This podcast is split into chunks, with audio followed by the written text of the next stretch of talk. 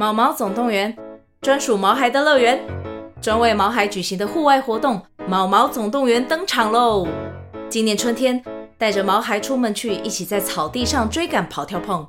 各位爸妈，带着毛孩们，哔哔，集合，集合！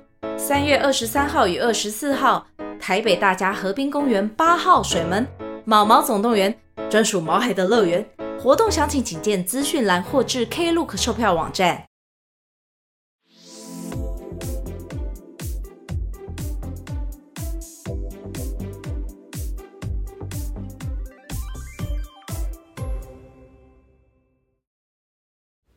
欢迎各位小朋友来到啊呦叔叔的读读唐诗时间，让我们一起来读唐诗吧。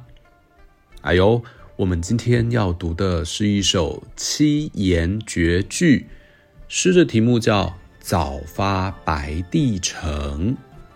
这首诗的作者是李白，我相信李白大家都已经很熟悉了，因为已经读了好几首李白的诗了。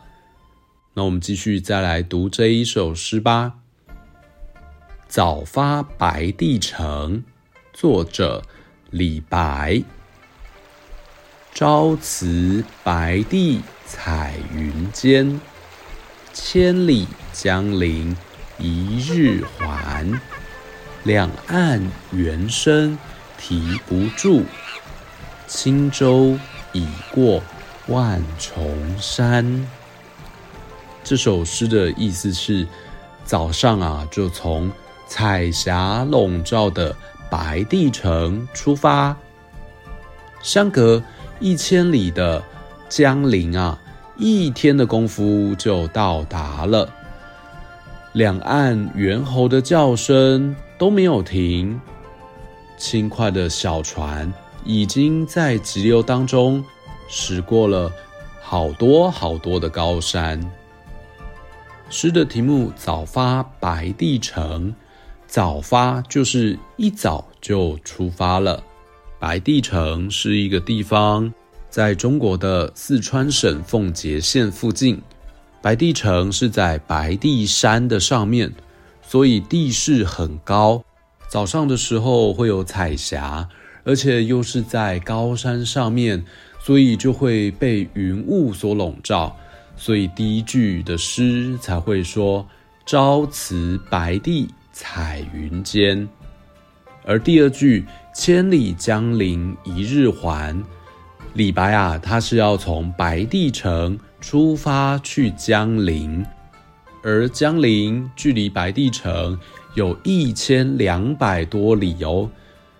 江陵就是现在的中国湖北的江陵县。从四川到湖北是很远的哦。那小朋友，你想想看，在唐朝的时候，不像现在交通这么的发达，有车子可以坐，有高铁可以搭，去哪里都很快。那古时候要怎么样的移动才会比较快呢？就要透过坐船。这两个地方啊，都是长江流过的区域，大家都知道，河水是从上游往下游流。白帝城的地势高，江陵的地势比较低，所以从白帝城坐船到江陵，速度可以非常的快哦，一天呐、啊、就可以到达了，所以才会说千里江陵一日还。那第三句，两岸猿声啼不住。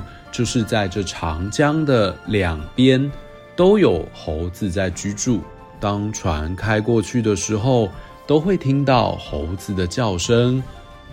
而刚刚说到船的速度是蛮快的，所以啊，第四句“轻舟已过万重山”，在这个急流当中，你就会看到旁边的风景在变化，一座一座山啊，很快的就过去喽。读完这首诗，你有没有发现李白写诗的功力为什么很厉害呢？因为啊，你读完这首诗之后，就感觉好像跟着李白坐了船，从白帝城到了江陵，对不对？非常的有临场感。朝辞白帝彩云间，千里江陵一日还。两岸猿声啼不住，轻舟已过万重山。好，换小朋友跟着啊游叔叔一起读一次哦。早发白帝城，作者李白。朝辞白帝彩云间，千里江陵一日还。两岸猿声啼不住。轻舟已过万重山。嗯，小朋友读得很好。希望你喜欢这首诗，别忘了追踪阿尤叔叔的脸书、Podcast 和 YouTube 频道，听更多的故事和唐诗哦。欢迎你下次继续跟着阿尤叔叔一起读读唐诗喽，拜拜。